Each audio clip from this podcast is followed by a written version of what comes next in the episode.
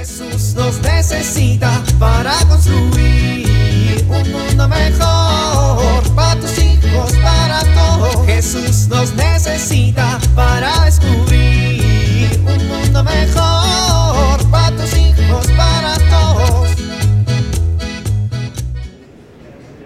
No puedo creer la hora que es, pero ¿en qué momento? Ya es bien tarde. Todavía me faltan un chorro de cosas que hacer. Y no le he hablado a mi mamá desde... No, hoy sí le voy a hablar. Ya le extraño. Pero antes hay que enviar estos documentos porque la fecha ya se vence y después es más complicado. Me tengo que apurar. Ya, por favor. Y todavía no he comido.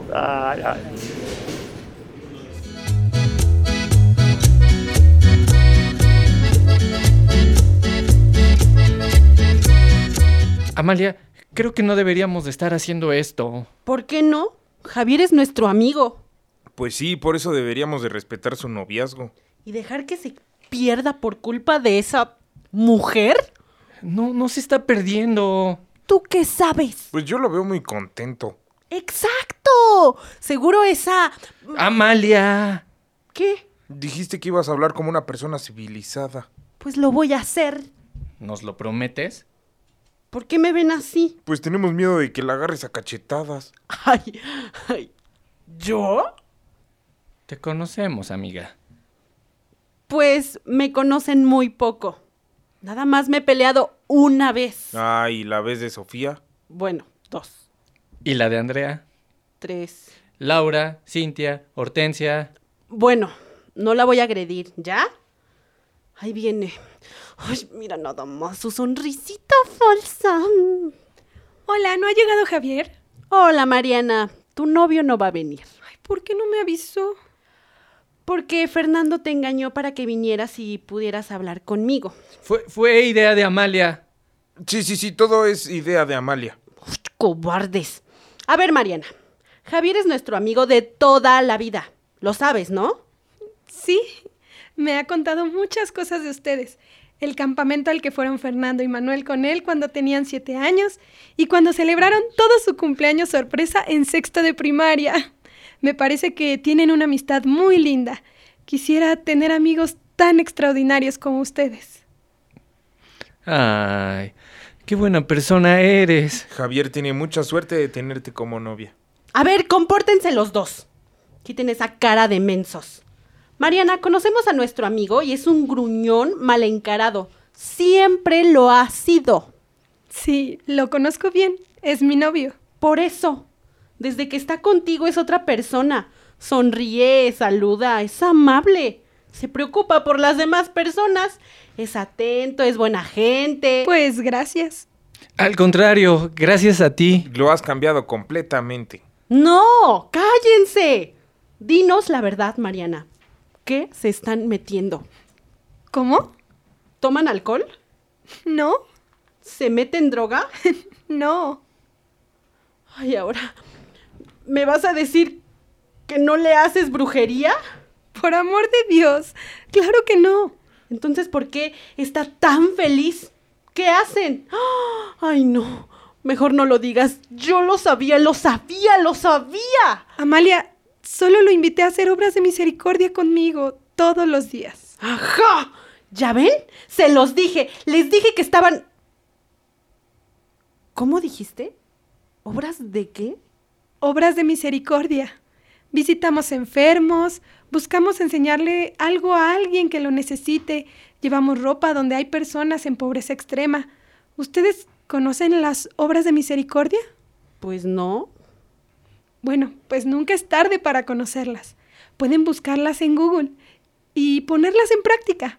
Es más, vengan con nosotros.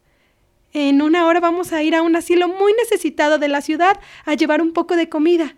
Nos vendría bien algunas manos. ¿Eso hacen y ya? Eh, No, no nos gustaría hacer mal tercio.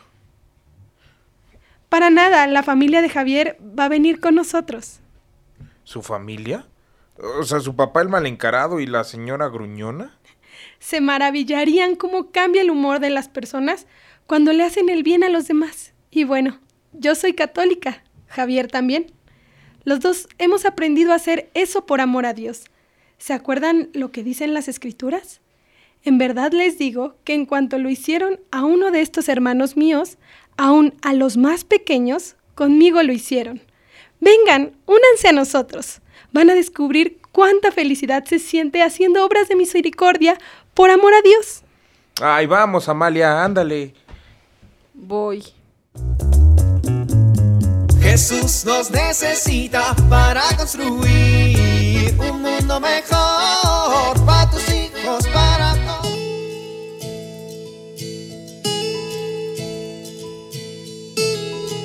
Una de las cosas que más nos interesa a los papás es cómo formar una autoestima adecuada en nuestros hijos.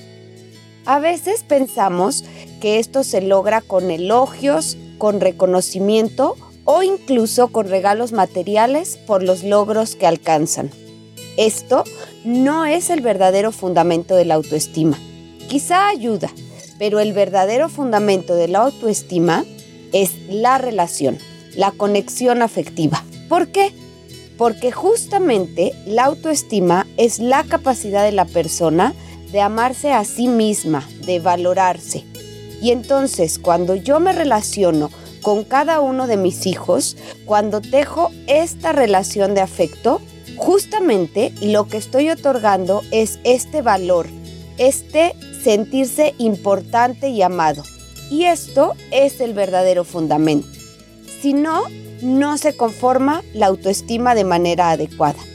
Si nos dedicamos solo a elogiarle o a reconocerle momentáneamente se sentirán bien, pero no irán conformando un cimiento adecuado.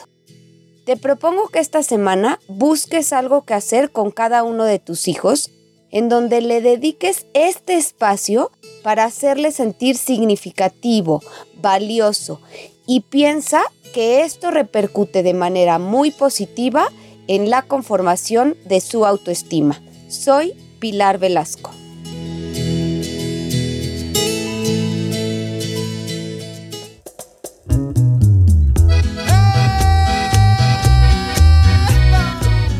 Oramos. Haz, Señor, que no busques ser consolado como consolar, ser comprendido como comprender, ser amado como amar. Amén.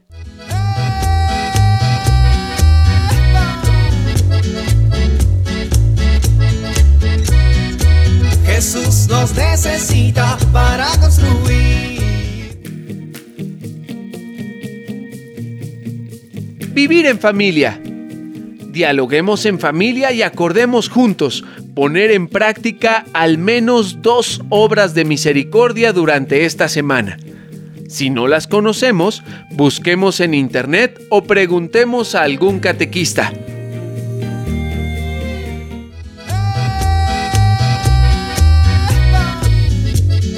Te invitamos a compartir y dialogar este encuentro de la serie Alianza con tu familia. RCP es un programa de PPC México al servicio de las comunidades parroquiales. Hasta la próxima. Un mundo mejor para tus hijos, para todos.